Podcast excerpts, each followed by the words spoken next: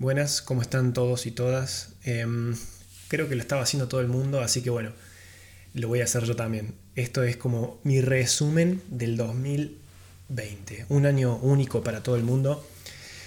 Mm, no quiero decir que el mío fue increíblemente bueno, pero la verdad que estuvo bueno, estuvo bien distribuido, tuvo sus cosas malas y sus cosas buenas, pero bueno, creo que todos los creadores de contenido eh, nada, hacen esta, este resumen eh, de lo que fue su año y su vida.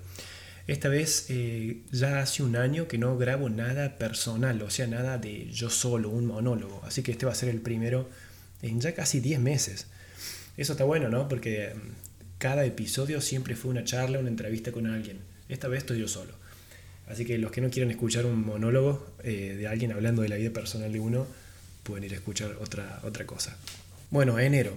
Tengo todo anotado acá en una libreta, así que los que, los que están viendo la versión de YouTube van a poder ver que, estoy viendo para abajo. Em, todo empezó con enero, ¿no? Patagonia. Me fui a la Patagonia, estuve como 15, 20 días dando vueltas, caminando, pasándola muy bien. Ah, no, perdón, perdón, antes, antes de eso eh, fui a Pueblo Escondido. Pueblo Escondido es como una especie de, justamente un pueblo minero donde construían armas eh, para la Segunda Guerra Mundial y fuimos con mis amigos ahí. Eh, fue a pasar el día, no nos quedamos a dormir. El lugar queda en Merlo y la verdad que estuvo increíble. Eh, hice un video para aquellas personas que, mm, que, me siguen en YouTube, pueden ver el video, está en YouTube. la verdad que estuvo muy bueno. Así, comenzó muy bien enero. 2020 para mí fue increíble el comienzo. De hecho, siguió bien. Como le dije recién, me fui a la Patagonia pero no me fui con amigos, me fui con mi, papá, mi hermano y un amigo de mi hermano. Eh, viaje de hombres, nos fuimos como... ¿Cuánto fue? Fueron como 10 días. Y yo como argentino tenemos una joya en América Latina, los, los, latinos, que es la Patagonia, ¿no? Eh, que está distribuida entre Chile y Argentina. Y la verdad que yo, siendo argentino y viajero sobre todo, no la conocía bien. Conocía lugares así como Bariloche, Puerto Madryn, eh, esos lugares así, pero bien como de viaje de estudio. Porque acá en Argentina durante la secundaria te vas de viaje a conocer esos lugares, pero te vas una semana y te vas de joda, nadie hace nada turístico. Esta vez hicimos todo. Eh, fuimos a San Martín de los Andes, fuimos al lago Puelo, estuvimos en Bariloche, estuvimos en... ¿Cómo se llama? En Villa Langostura y en cada lugar eh, siempre recorriendo mucho, haciendo tours, fuimos al bosque de los Arrayanes, eh, nada, de todo. Eh, hice blogs, de eso también los pueden ver ahí. No me quiero detener mucho en cada cosa que hice porque es todo el año y quiero hacer el podcast de media hora, así que sigamos. Después de eso, enero también fue un mes tranquilo en cuanto a trabajo. En mi trabajo de, de, marketing fue, fue un trabajo, fue una época tranquila, no hubo mucho movimiento porque las empresas por ahí tienen un leve parate y comienzan más a full tirando para eh, marzo, que es la temporada más fuerte de trabajo en Argentina. Em, así que em, después de esos viajecitos me nada, generé, seguí generando contenido, el podcast recién arrancaba, estaba súper emocionado con ese proyecto. Hoy en día ha crecido mucho, está bien rankeado en algunos países, en otros no. Em, me acuerdo que hicimos para mi canal de YouTube hicimos un video que me costó mucho, que no anduvo bien, con un amigo, con Juan Manuel. Fuimos a tres restaurantes en, en un día, creo que fue, o en dos días. No, en, un solo día fuimos a tres lugares diferentes.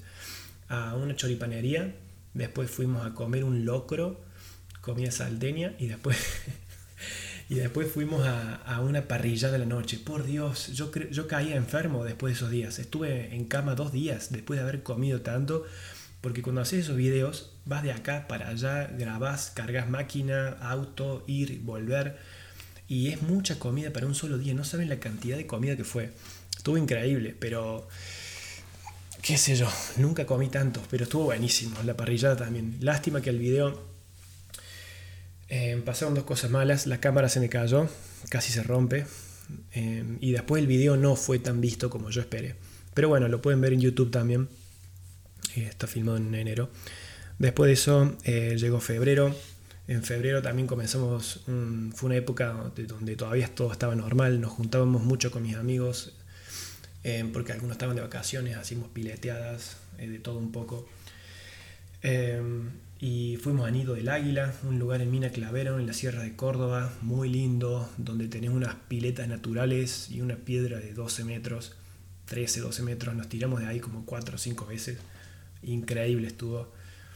un amigo casi se mata, se tropezó y casi se pega la cabeza contra la piedra, pero por suerte estaba bien. después de eso mm, ¿Qué más, qué más hicimos? A ver. Em, fue el torneo de Córdoba Open, un torneo de tenis en Argentina, en Córdoba, donde vimos al, al Peque Schwarzman, que perdió en la final, lamentablemente. Le mando un saludo a Georgie Bardach, una amiga que me consiguió las entradas para ese torneo de Gamba. La verdad que le, le mando un abrazo muy grande. Eh, eh, después de eso, mm, eh, ¿qué dice? Ah, bueno, en ese momento empezaban ya los rumores de COVID. Yo me estaba haciendo unos estudios médicos también. Eran épocas de preocupación. También estaba con un poco de ansiedad porque nada, yo había empezado a salir con una chica, em, la cual pensé que había futuro en la relación, pero las cosas no se dieron. Ella se fue a otro país y bueno, no se dio. Eh, así que nada, estaba también medio bajón con eso. Em, después fue em, el cumple de mi, mamá. Me acuerdo que yo estaba decidiendo si irme de viaje o no, porque todo era normal. Me estaba por venir a Europa, pero al final no me fui por el COVID. Me acuerdo también después que el 29 de febrero fue un día muy bueno, muy hermoso, porque fue la última salida a un boliche con mis amigos. Un boliche, para los que no son de Argentina y están escuchando, es una discoteca. Em, donde vas, salís, bailas, todo eso. Y fue la última, nadie se imaginó que iba a ser la última. Y bueno, una lástima, pero la pasamos increíble. Fue una salida chica, pequeña, porque éramos tres. Por lo general somos cinco, seis o siete, esta vez somos tres. Fuimos con Juan y Mauro, dos amigos míos, em, a un boliche que se llama Unplugged. Estuvo increíble, la verdad. Después llegó marzo. En marzo, nada, mitad de marzo, me acuerdo que la última juntada que tuvimos como seres humanos normales fue con un amigo mío, Yamil, eh, y su novia y otra amiga de él, eh, donde nos juntamos en un departamento a comer, a joder un rato, a escuchar música. Y después, mediados de marzo, comenzó la cuarentena.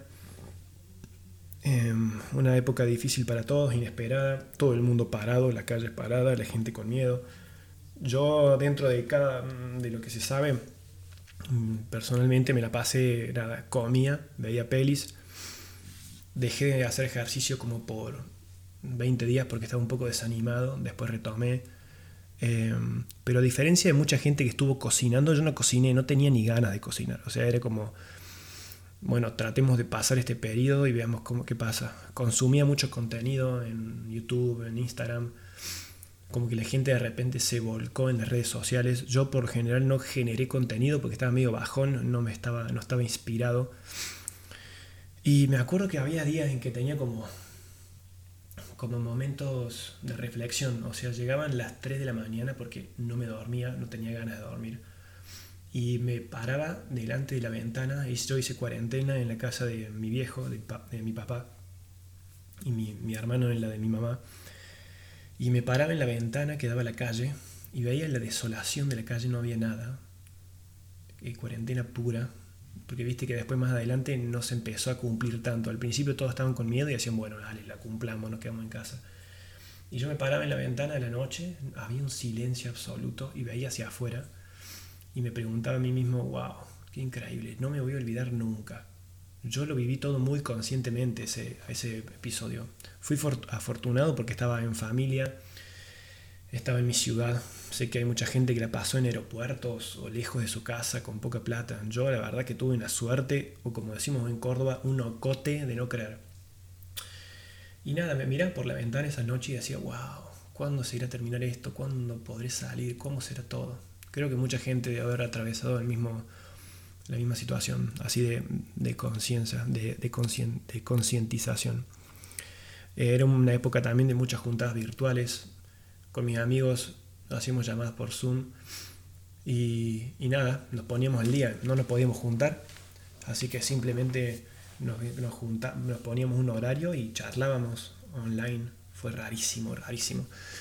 Después em, tuvimos un par de previas. Acá una previa es el momento anterior a cuando salís de joda, pero como no podía salir de joda, mm, básicamente había, había gente que organizaba una juntada de 40, 50 personas o 40 eh, por medio de una aplicación y conocía gente estando desde tu casa, de manera virtual, rarísimo.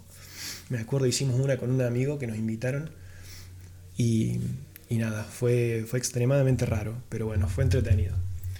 Eh, después de eso, eh, llegó junio, en junio ya empezó a aflojar las cosas.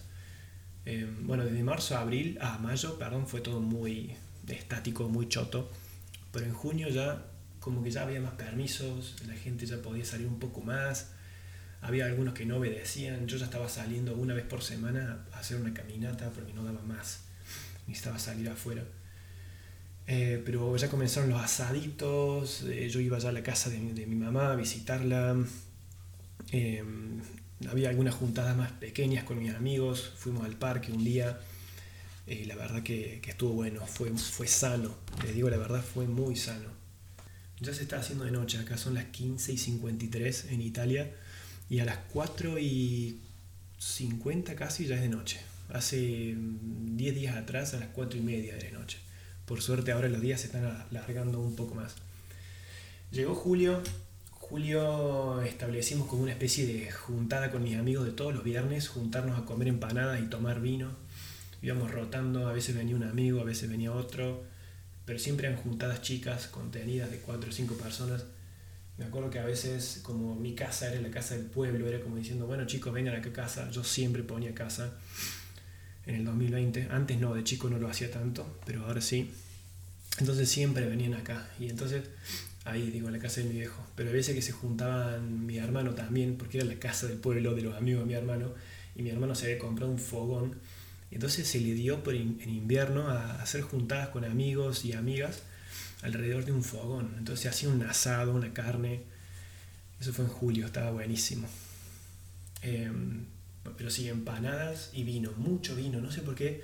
A mí me agarró algo en la cuarentena de que me empecé a fascinar por el vino. Entonces empecé a tomar vino, tomar vino, vino, vino, vino. No al punto de ser un borracho, sino de, por pasión, por gusto. Después llegó mm, septiembre, perdón, agosto. Y en agosto fue cuando... Mm, bueno, todo esto, sí, en agosto fue cuando yo ya empecé con la idea del viaje. Dije, bueno, en Europa parece que está todo bien, parece que las cosas están mejorando bastante, me voy.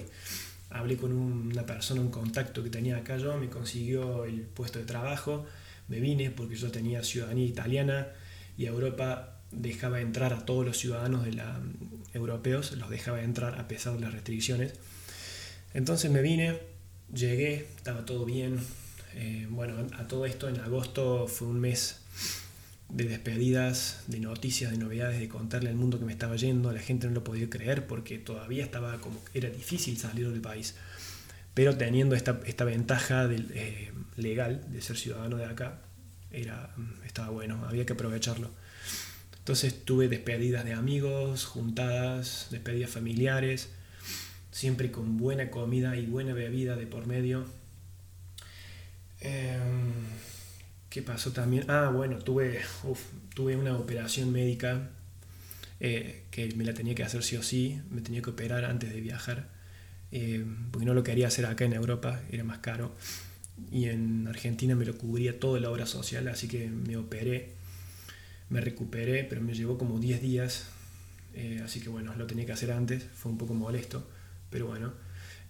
después llegó septiembre, llegué a Italia, estaba re emocionado porque nadie usaba barbijo acá, era como que todos estaban, estaba todo muy bien, se veía todo muy normalizado, no como eh, una temporada alta normal en Europa que está lleno de gente, sino como una época normal, eh, semi-normal. Salía todo el tiempo, caminaba, generaba contenido, me puse al, al, palo y con toda la pila en los videos. El contenido me estaba ayudando mucho eso y a la par eh, hacía un trabajo part-time en una empresa de marketing. Eh, pero estaba muy contento. A todo esto estaba conociendo un montón de gente porque todo el mundo estaba muy feliz, muy bien, que había mucha vida. Había vida nocturna también. Había con, me a un montón de amigos nuevos cuando llegué, amigos y amigas. hubo un encuentro con mi eh, antiguo equipo de trabajo en la empresa el año pasado, así que nos juntamos apenas llegué. Eso estuvo muy lindo. Me encontré con algunas otras amigas, mis mejores amigas de acá. O sea que estuvo muy lindo, la verdad, la pasé hermoso. Después llegó octubre, estoy leyendo hacia abajo ahora, para no olvidarme. Eh, la segunda semana de octubre fue el día jodido, porque la época jodida, porque se empezó a detectar una suba de casos inesperada en Europa y empezaron a cerrar todo. Limitaban horarios, se estableció un toque de queda. Entonces, nada, un bajón a todo esto, nada. Yo por suerte, justo cuando todavía se podía como viajar dentro de Italia, entonces con mis amigas nos fuimos a Bardolino, al lago di Garda, hay un montón de pueblos alrededor del lago de Garda y fuimos a Bardolino, Lazzise, Verona y después hice un viaje en solitario a Cittadina, una ciudad amurallada del Véneto en el norte, hermosa. También hice videos de esos dos viajes, los pueden encontrar en mi canal de YouTube que es Conrado Eve Corta. Em, octubre la llevamos como pudimos. Em, eh, llegó noviembre. Noviembre también fue un mes Em, interesante. Pude, visité un par de ciudades, fui a Padova a grabar un video. Hice, fue un mes donde hice muchos videos en vivo en YouTube. Se me dio esto por hacer videos en vivo y grababa casi todos, todas las semanas o cada día, cada cuatro o cinco días. Y estuvo bueno porque la gente le gustó mucho. Hice algunas colaboraciones de trabajo. Llegó la época en que me encontré con el set de Misión Imposible, conocí a Tom Cruise, presencié cómo fue una, una, producción de Hollywood a metros de donde estaba yo, acá en Italia, en Venecia, Misión Imposible 8. Eh, fue increíble porque también hice un video. Se, la noticia como que se hizo un poco viral, o sea que también algunos medios locales me llamaron de Argentina para contarme cómo fue la experiencia, para que yo les contara, perdón. Eh, después, el 25 de noviembre creo que fue, muere Maradona, fue, lo nombro esto porque fue, no solamente fue una noticia mundial, sino que en Italia pegó duro también. Recordemos que Italia es un país donde el Diego Maradona tuvo mucha, mucha repercusión por su protagonismo en el Nápoles, en el club de, club de fútbol Napoli. Y nada, a los italianos les encanta el fútbol y si les encanta el fútbol seguro les encanta Maradona. Así que nada, fue una noticia que hizo eco durante días, durante más de una semana. Así que nada, eso. Después llegó en diciembre. Diciembre estuvo bueno porque mm, fue un mes donde dentro de un periodo oscuro se sintió mucho el espíritu navideño. La gente mm, acá en la Navidad en Italia también se vive muy fuerte.